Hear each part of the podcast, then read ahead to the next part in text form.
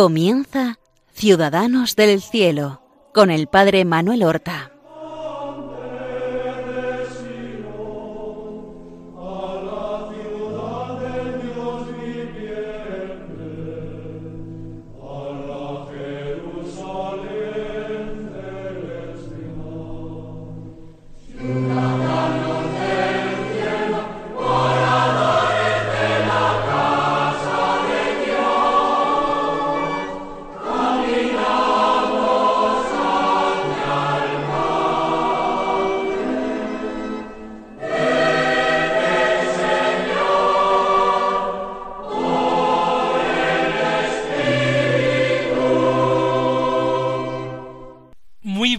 Días, queridos y santos oyentes del programa Ciudadanos del Cielo, un programa en el que glosamos y meditamos la vida de los santos nuestros hermanos. El título de Ciudadanos del Cielo está tomado de la carta del apóstol San Pablo a los filipenses, concretamente del capítulo tercero, en cuyo versículo veinte San Pablo dice que los cristianos nosotros somos ciudadanos del cielo, de donde esperamos la venida de nuestro Señor Jesucristo. Precisamente en Adviento esperamos esa venida del Señor Jesús. Vamos nosotros, después de haber dedicado cuatro programas a Santa Teresa de Calcuta, cuya canonización celebramos el pasado mes de septiembre, vamos hoy a considerar un santo muy, muy popular, cuya fiesta se celebra precisamente en este mes de diciembre.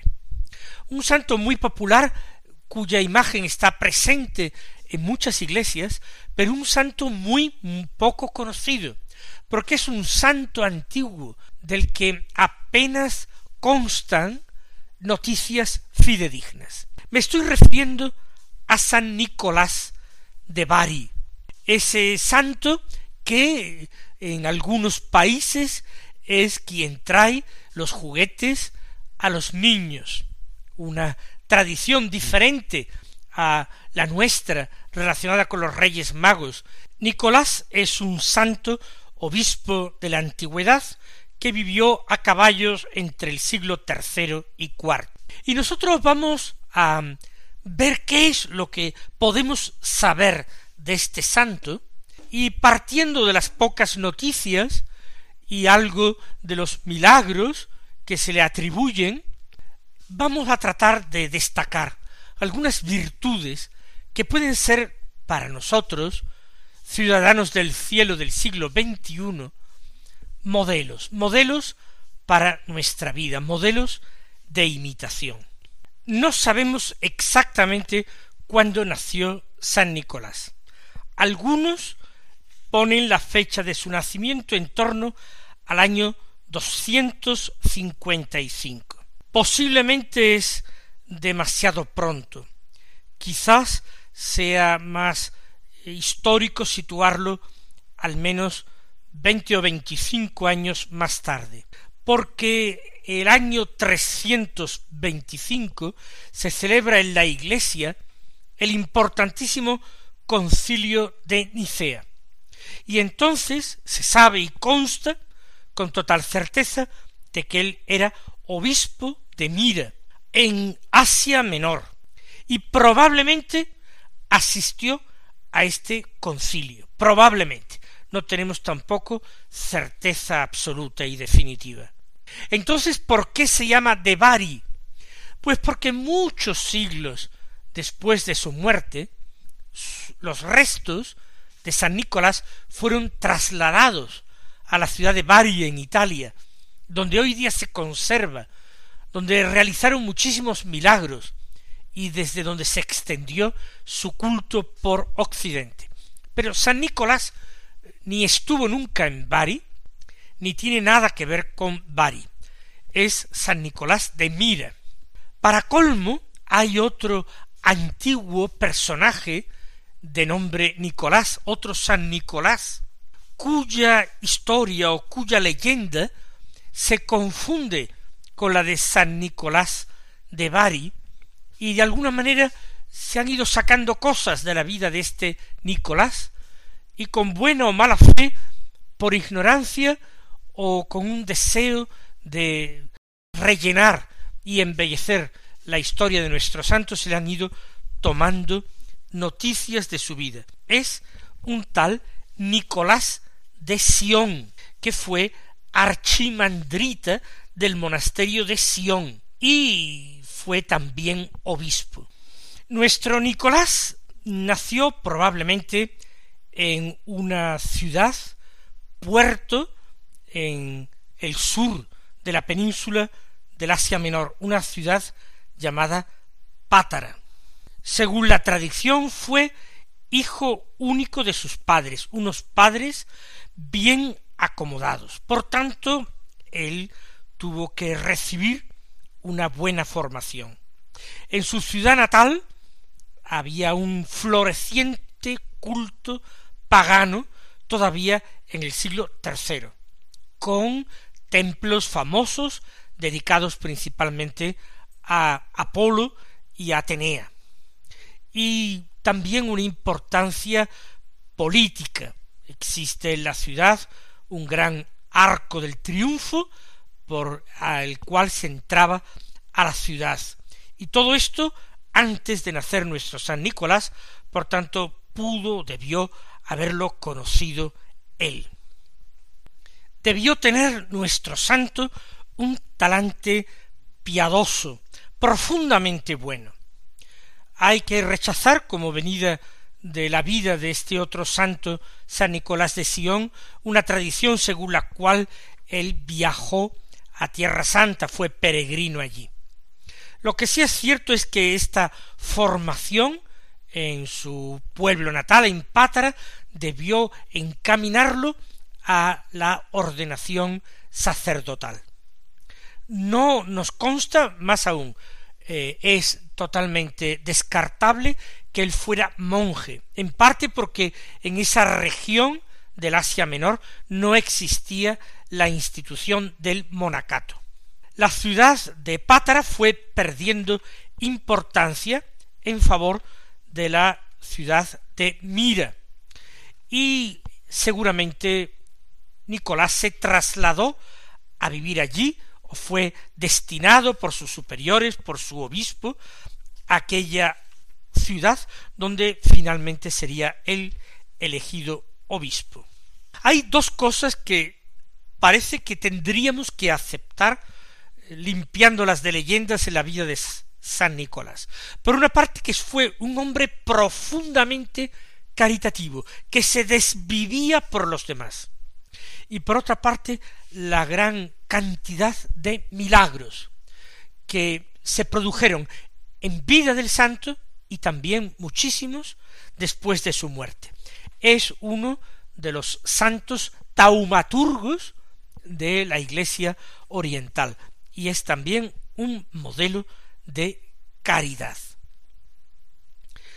Puede ser que perdiera a sus padres joven, lo que parece cierto es que cuando él se traslada a Mira vive algún tiempo con una viuda o en casa de una viuda y que residiendo en esta casa es cuando en la iglesia o la basílica se reúne la comunidad para elegir nuevo obispo.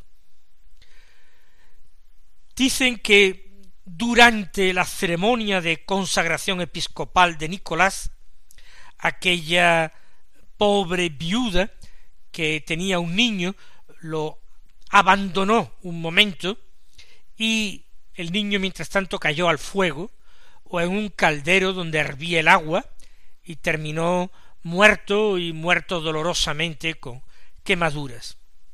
Y aquella madre en lágrimas no se le ocurrió otra cosa sino coger el cadáver de su hijo y acudir rápidamente a aquella iglesia donde se estaba terminando de consagrar el nuevo obispo Nicolás. Y como ella, sin atreverse a pedirle nada, lo puso a sus pies esperándolo todo. Y Nicolás quiso más bien disimular el milagro que hacía, diciendo que aquella mujer se había confundido, que el niño estaba bien. Efectivamente, el niño estaba vivo, estaba resucitado y además sin eh, restos o, o signos de aquella terrible muerte que había sufrido. Nicolás se propone en este pontificado suyo, en Mira, vivir profundamente para los demás. Se dice que cuando terminó la ceremonia, él se dijo, Nicolás, el cargo que has recibido te exige otros hábitos de vida, de forma que ya no vivas para ti, sino para los demás. A pesar de ser un hombre piadoso, es posible que su llegada a su consagración episcopal lo sumergiera en una vida más exigente, más ascética, que él tenía conciencia de que ya no podía vivir para sí mismo, sino para aquel que murió por él. Y aquí nosotros centramos una primera reflexión y una primera enseñanza para nosotros mismos. Parece que Nicolás, de quien yo he afirmado que era un hombre bueno, que se había educado en la fe, de padres acomodados, que había sido hecho sacerdote, luego obispo, parece que tenía encaminada su vida. Parece que estaba ya todo hecho, sólo había que continuar el camino emprendido. Y sin embargo, él tenía esa insatisfacción interior. Él quería más, más entrega, más amor al Señor. Y a partir de ese momento Nicolás es mucho más vigilante, mucho más atento a las necesidades de los demás. Nosotros también tenemos que descubrir que lo hecho hasta este momento en nuestra propia vida no nos sirve, no nos vale, que el cristiano tiene que estar continuamente corriendo hacia la meta, como San Pablo nos enseña en su carta a los filipenses, que nosotros debemos ambicionar el premio del cielo, como los atletas en el estadio ambicionan la corona de laurel, pero que solamente los muy, esforzados, los que corren sin desmayar, los que se entrenan duro, alcanzan ese galardón en nuestra vida cristiana. Debemos examinarnos con cuidado. Debemos comprobar cuáles son las virtudes que tenemos menos desarrolladas. Y con la gracia de Dios que no nos va a faltar, proponer enmienda, establecer pequeñas metas, revisarnos, aspirando siempre a una mayor amistad con el Señor Jesucristo. Esto es lo que parece que fue una constante en la vida de San Nicolás. Y ese crecimiento en el amor a Dios y a su prójimo, pues fue reflejando en los milagros que se le atribuyen. Hay otra cuestión que está presente en la vida de Nicolás. En sus tiempos hubo, por una parte, herejías y por otra parte, persecuciones. O lo que es lo mismo, tribulaciones de dentro y tribulaciones de fuera. Es posible que viviera él la persecución del emperador Diocleciano, ya que fue una persecución larga. Cierto que en el lugar donde él vivió esta persecución apenas se sintió y él no tuvo que ser testigo del Señor. Pero posiblemente tuvo que acoger y consolar a cristianos perseguidos que vendrían de otras regiones del imperio buscando tranquilidad. Tampoco tuvo que sufrir mucho de parte de la herejía arriana. En el año 325 se celebra el concilio de Nicea. Ya he dicho al principio del programa que no es seguro que él asistiese al concilio. Puede ser que asistiera porque asistieron lo menos trescientos obispos, y él estaba un poco en aquella zona, Nicea está en Asia Menor.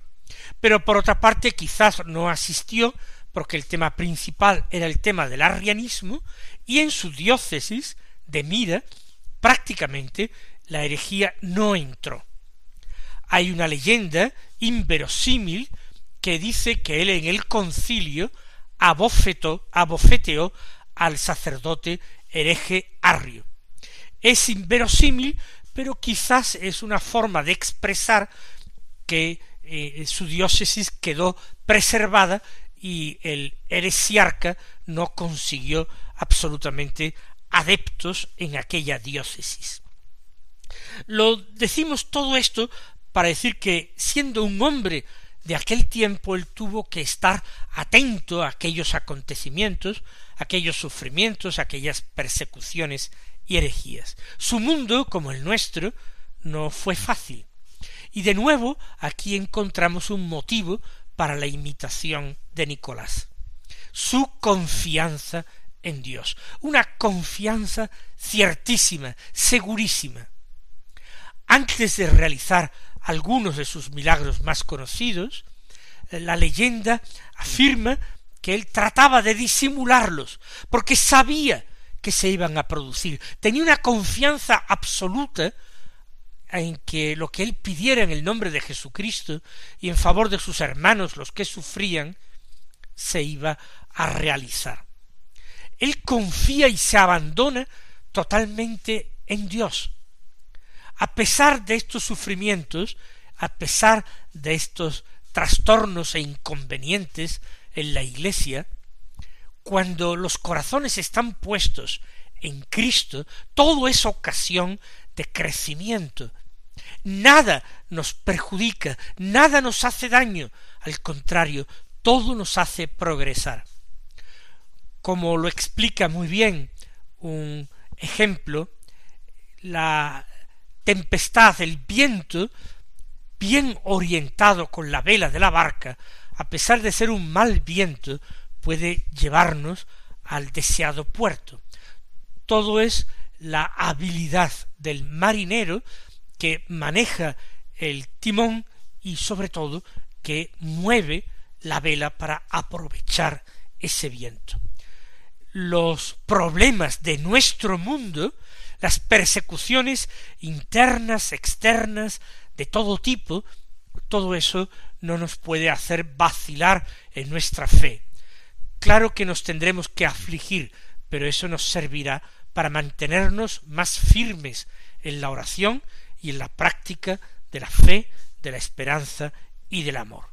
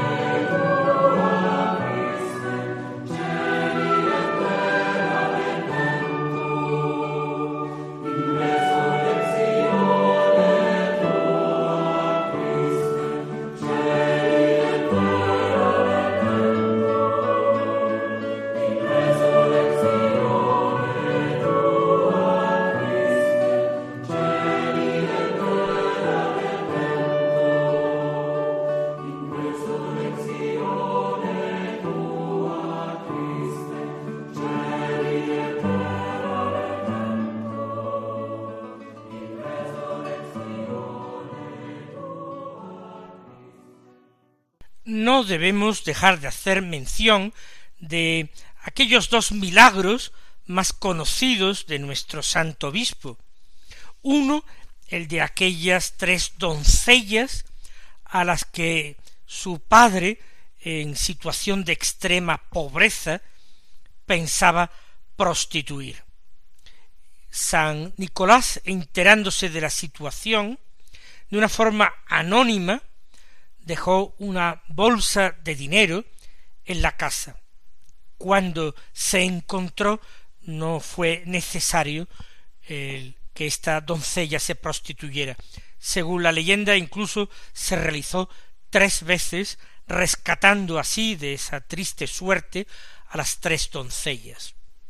Aparte de su caridad, de su preocupación por la situación de los pobres, nos muestra también el gran aprecio de San Nicolás por la virginidad cristiana y por la castidad en general. Parece que no fue, ya lo he dicho al principio del programa, el mismo monje. Eso sí, seguramente vivió en su casa, en Pátara al principio, en su domicilio, pero como asceta, un asceta urbano, que era una figura no extraña en aquel momento, de tal manera que antes de llegar al sacerdocio y al episcopado ya llevaba una vida de renuncia cristiana por amor a Cristo y por amor al reino.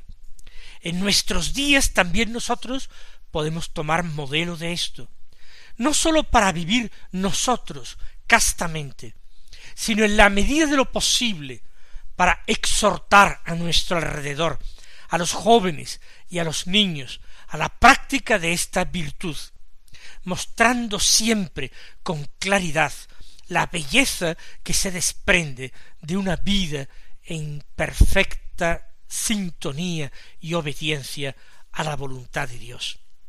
En el otro milagro, quizás menos creíble, San Nicolás resucitó a tres niños que habían sido despedazados por un inicuo eh, hospedero. Nosotros nos acordamos de los millares de niños que son también inicuamente destrozados en el vientre de sus madres por el aborto. Y también los encomendamos a San Nicolás y nos comprometemos con él en la causa de la vida. Nuestro santo parece que murió a los sesenta y cinco años de edad, quizás un 6 de diciembre del año 345. Fue enterrado en su iglesia episcopal en Mira y allí permaneció durante siglos y siglos. Pero cuando los musulmanes conquistaron toda aquella zona, todo el Asia Menor, entonces se trasladaron eh, devotamente los restos de muchos santos a Europa. Y allí se trasladó a Bari el cuerpo de nuestro santo el 9 de mayo de 1087. En su sepulcro se han obrado innumerables milagros y ha brotado durante mucho tiempo un líquido misterioso, el mana, que ha obrado prodigios.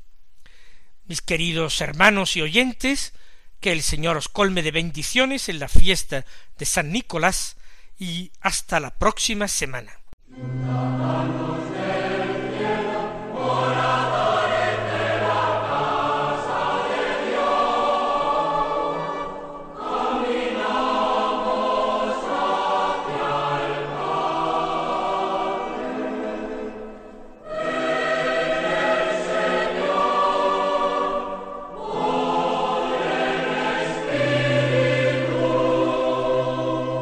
Han escuchado en Radio María Ciudadanos del Cielo con el Padre Manuel Horta.